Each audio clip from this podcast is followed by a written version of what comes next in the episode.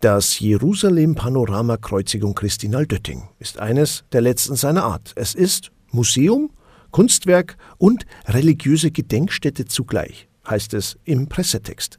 Es steht unter dem Denkmal- und Kulturschutz Bayerns und der UNESCO. Wir waren vor Ort, um uns dieses einzigartige Meisterwerk vorstellen und erklären zu lassen. Und dazu haben wir Hubert Schlederer, den Vorstandsvorsitzenden der Stiftung Panorama Aldötting, getroffen. Mit ihm waren wir vor Ort unterwegs.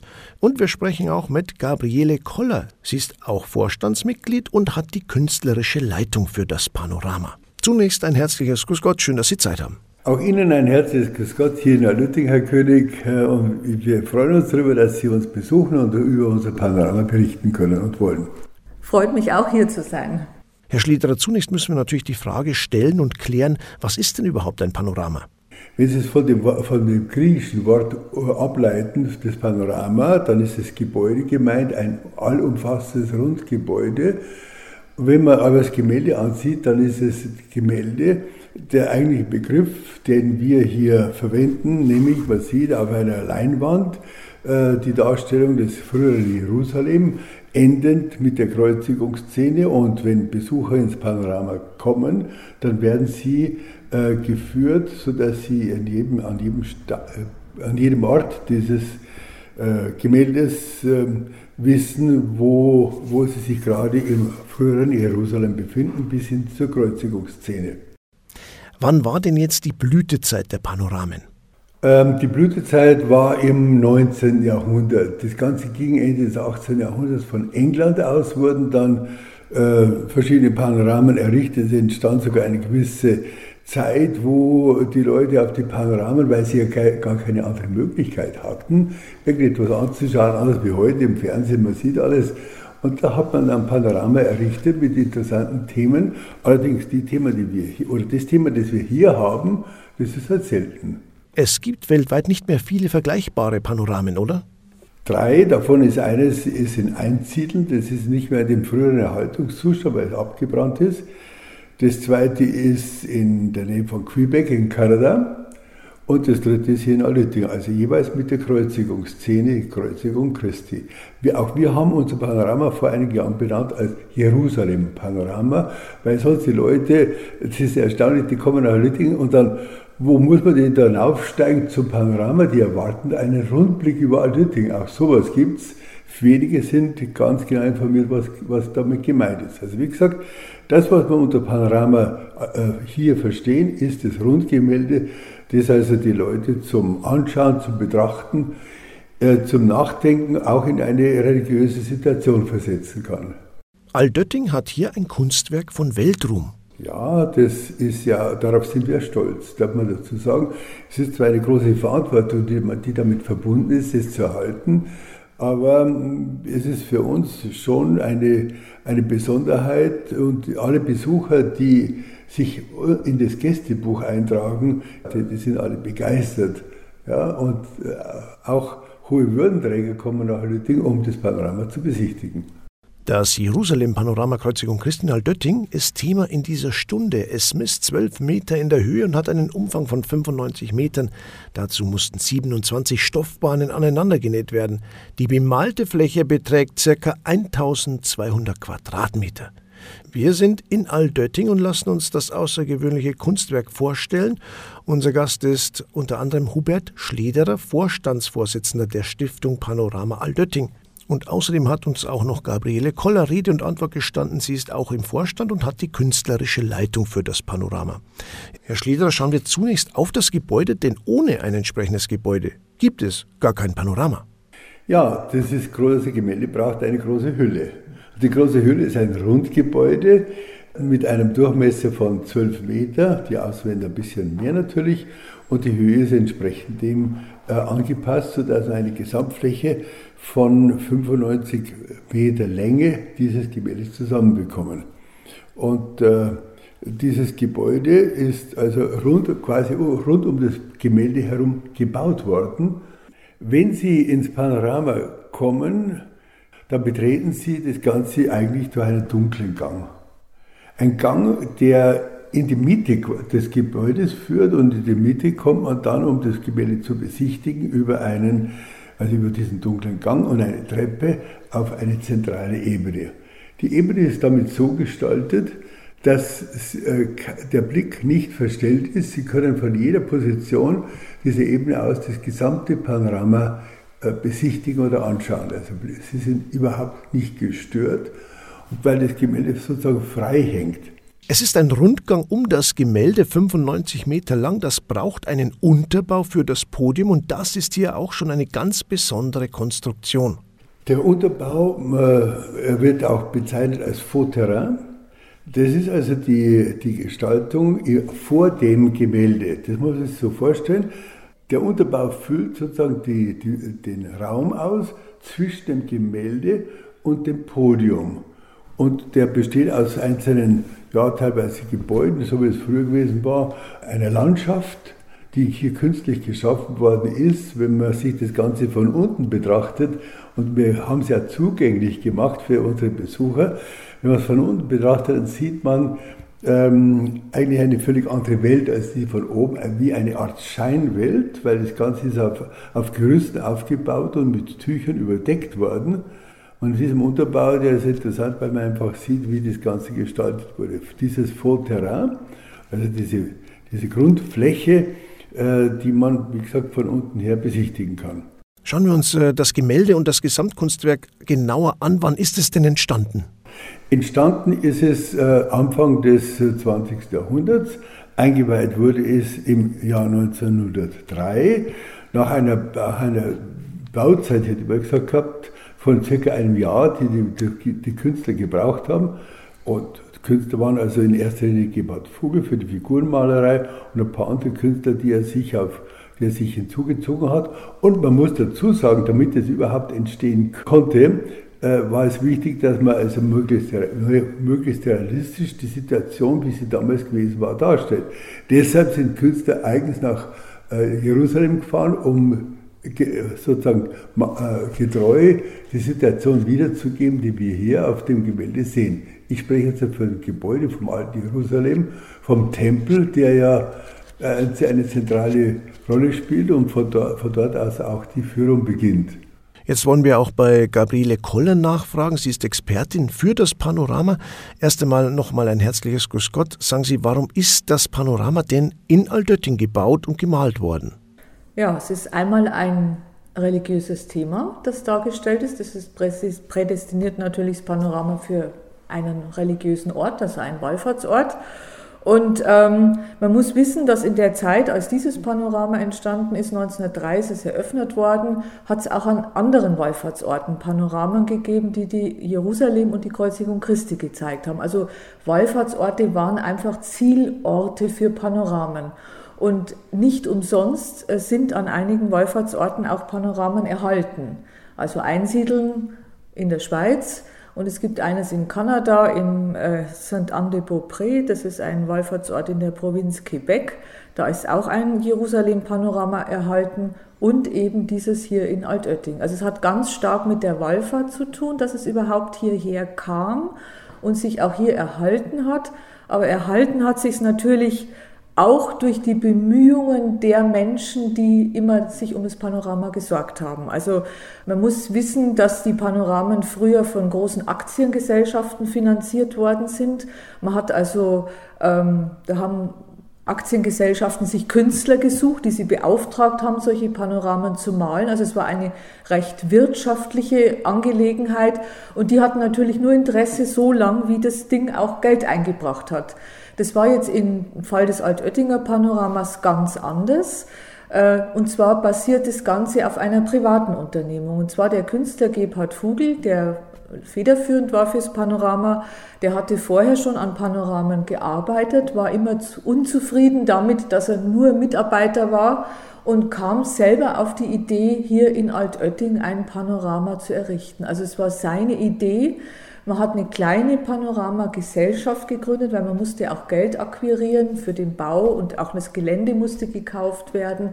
Aber es ist eigentlich vor allem ihm zu verdanken, dass es hierher kam. Und er war ja äh, als kirchlicher Maler sehr anerkannt in der Zeit schon. Und ich glaube, es war auch an seiner Art gelegen, wie er hier in Altötting mit, mit der ganzen Gemeinschaft auch umgegangen ist dass man das auch hier akzeptiert hat. Also ich glaube, das eine, spielt eine ganz große Rolle. Also deswegen ist es auch ungewöhnlich, also weil es eben eine, eher eine Privatunternehmung war. Was macht denn das Panorama aus Ihrer Sicht so besonders? Ja, es gab ja im 19. Jahrhundert, das war die große Zeit der Panoramen, da ist ja fast nichts mehr erhalten. Da gab es gut gemalte Panoramen und schlecht gemalte Panoramen. Also das muss man einfach auch sagen, so wie es gute und schlechte Kunst immer gibt. Und ähm, der Gebhard Vogel, der Künstler, war ein akademisch ausgebildeter Maler und hat also sich dann in München, kam eigentlich aus Ravensburg, äh, ist dann über die Stuttgarter Akademie in München gelandet und hat hier äh, viele Aufträge auch in München gehabt, hat auch für Kirchen gearbeitet, ist auch wichtig geworden für seinen großen Bibelbilderzyklus, der in alle Bibeln als Illustration auch reinkam bis nach dem Zweiten Weltkrieg eigentlich sehr bekannt. Also er hatte einfach einen Namen und er war als Künstler auch in den kirchlichen Kreisen sehr anerkannt, weil er einen Stil vertreten hat, der ja, ich würde mal sagen, weggegangen ist von so einem süßlichen Nazarenerstil, wie man so aus dem 19. Jahrhundert kennt. Also wenn man so die Gebetbuchbildchen anschaut, dann gibt's ja dann oft so süße Madonnen oder süßlich aussehende Madonnen. Das war gar nicht sein Ding. Also er war äh, selber tief religiös, hat äh, aber sich auch sehr bemüht, um sozusagen einen Anschluss auch an die Kunstentwicklung zu finden. Und ich finde gerade das Panorama ist auch Ausdruck dafür. Also in, entstanden in einer Zeit, als, es eine, als die Historienmalerei anerkannt war. Und, und Vogel hat sich selber auch als Historienmaler bezeichnet. Das heißt, man hat versucht, geschichtliche Ereignisse so realistisch wie möglich darzustellen und ähm, auch in großen Bildern. Und da hat das Panorama natürlich wunderbar reingepasst. Also für ihn war das Panorama eigentlich eine ganz eigenwillige Form, diese Historienmalerei auch auszuführen. Das Panorama in Altötting ist Thema in dieser Stunde. Es ist in Öl auf Leinwand gemalt, es misst 12 Meter in der Höhe und hat einen Umfang von 95 Metern und die bemalte Fläche beträgt ca. 1200 Quadratmeter. Geschaffen hat dieses einzigartige Kunstwerk der Münchner Maler Gebhard Vogel, der von 1863 bis 1939 lebte. Wir reden mit der Expertin Gabriele Koller vom Vorstand der Stiftung Panorama Altötting. Sagen Sie, Frau Koller, wie lange brauchte denn der Künstler und seine Kollegen für dieses Werk? Also es gehört ja zum Panorama immer auch das Gebäude ähm, und nicht nur das Bild. Man spricht zwar vom Panoramabild, aber es ist eigentlich ein Gesamtkunstwerk, wo das Bild eine Position hat. Das heißt, man musste erstmal das Gebäude errichten und das ist 1902 passiert, mit, ähm, einem, von einem Münchner Architekten geplant, aber dann mit hiesigen in Altötting ähm, von Handwerkern ausgeführt. Das war also der Baumeister Lehnerer dessen Haus es immer noch gibt hier in Altötting, der das sehr fachgerecht umgesetzt hat. Das hat ungefähr ein halbes Jahr gedauert. Vorher musste man sich natürlich erst den Grund hier besorgen. Man musste überhaupt schauen, wo baut man denn? Und äh, ursprünglich war hier äh, auf der Ebene sehr viel Obstwiesen und ähm, der Vogel hat also dem Gasthaus Scharnagel, also dem damaligen Besitzer, eine dieser Obstwiesen abgekauft. Also das wissen wir aus, äh, aus archivalischen Quellen und ähm, durfte dann hier eben das Panorama bauen. Also das Ganze, der Bau ungefähr ein halbes Jahr. Und dann muss man für das Gemälde, das ist ja nicht einfach nur zu malen gewesen, es musste, muss ja diese riesige Leinwand erst eingebaut werden, die ja zwölf Meter hoch und fast 100 Meter lang ist, also gewaltiges Werk. Das musste erst angebracht werden, aufgehängt werden und in einem sehr komplizierten Verfahren erstmal so hergerichtet werden, dass man mit dem Malen anfangen kann. Vorher hat, haben die Künstler bereits ein 1 zu 10 Modell gemacht. Das ist typisch für Panoramen. Man macht also ein kleines Modell, das dann umgesetzt wird. Und ähm, das ist leider nicht mehr erhalten, dieses 1 zu 10 Modell, also ist nicht mehr aufzufinden.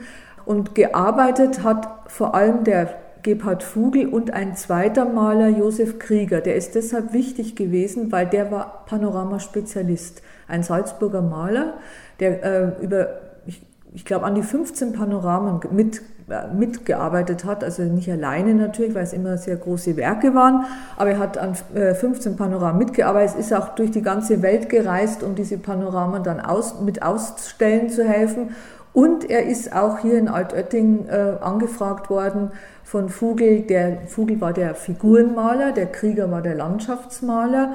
Dann hat man noch einen Experten gehabt, ähm, der aus der Ferne die Perspektive gerichtet hat, weil so ein Bild ist ja rund.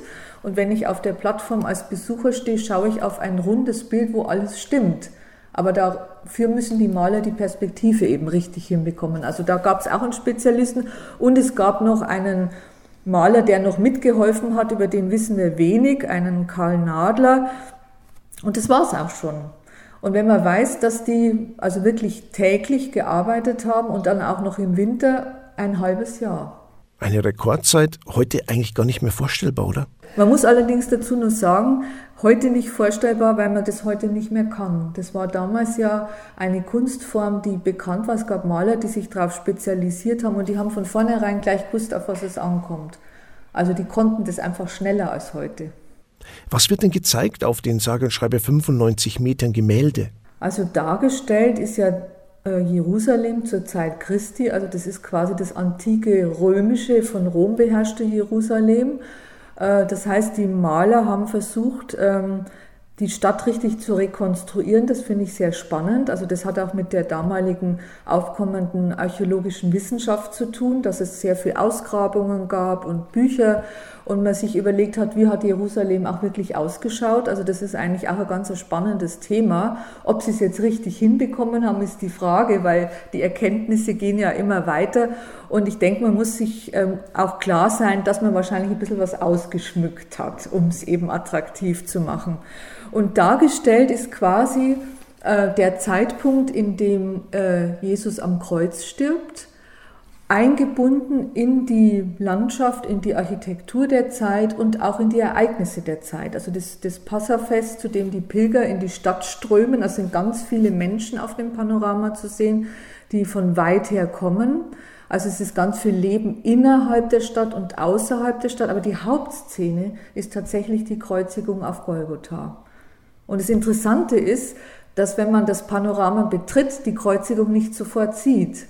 Man geht erstmal auf die, also man kommt eine Treppe hoch, eine also ein verdunkelter Zugang, der auch wichtig immer ist im Panorama, damit sozusagen der Betrachter sich aus seiner eigenen Realität entfernt und in eine neue hineintritt. Und ähm, dann landet er auf dieser Besucherplattform, aber er hat die Kreuzigung eigentlich hinter sich.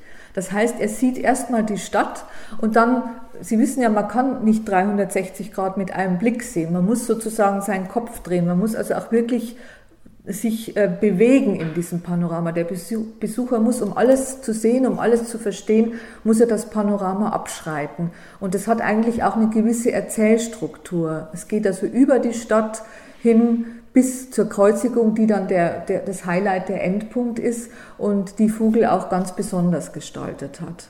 Heute ist es das einzige im Original erhaltene Panorama religiöser Thematik in Europa. Ja, und das hängt äh, auch damit zusammen, dass es eben immer hier vor Ort in Altötting verblieben ist. Andere Panoramen gingen damals auf Wanderschaft, ja, und wurden deshalb auch in Mitleidenschaft gezogen oder eben gar zerstört.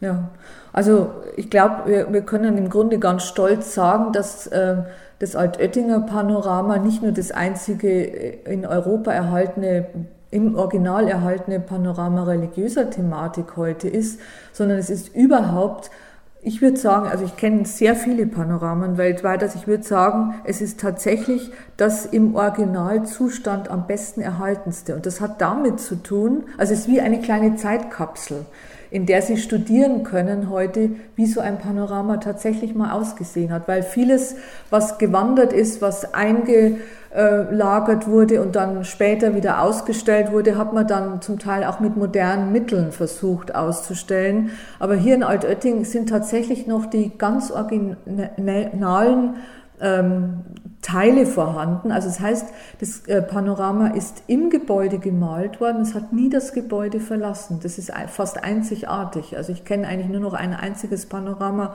wo das auch der Fall war.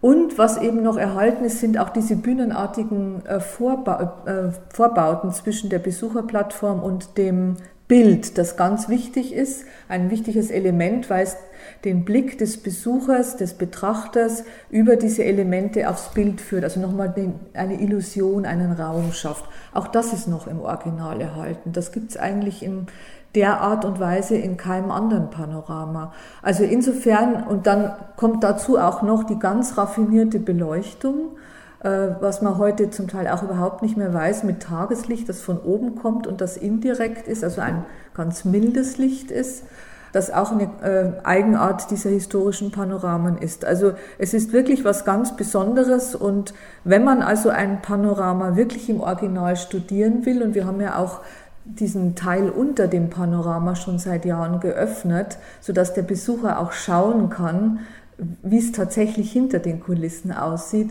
Also all das kann man machen und kann dabei die, also das historische Original sehen und studieren. Also es ist schon was sehr Ungewöhnliches.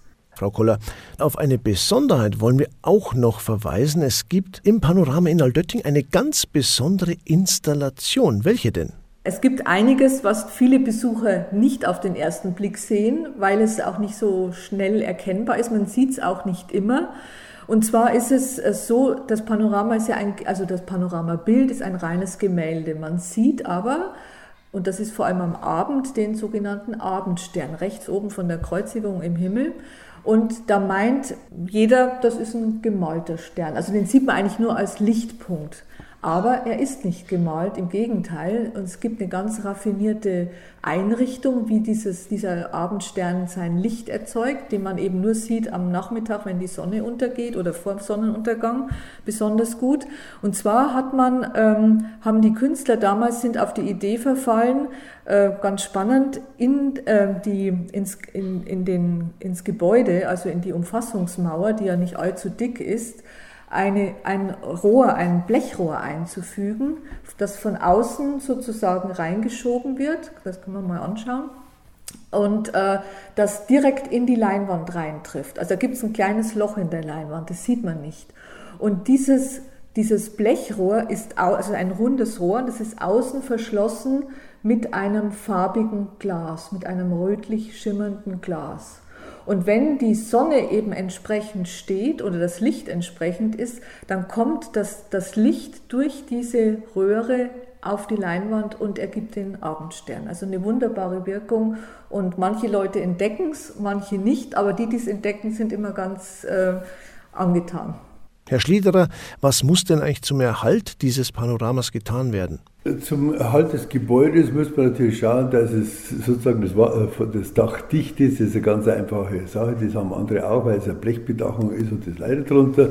Aber zum Erhalt des Gebäudes selber braucht man ja nichts zu tun, weil es besteht ja nur aus dieser Rundumwand.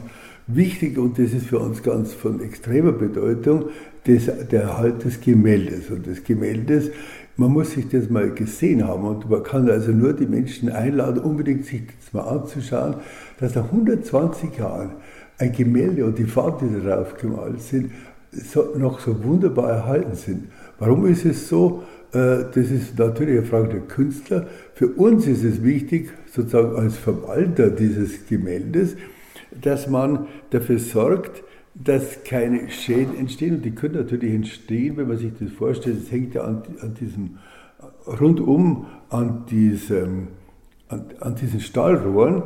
Und da gibt es ja auch gewisse Verschleißerscheinungen, die natürlich sind.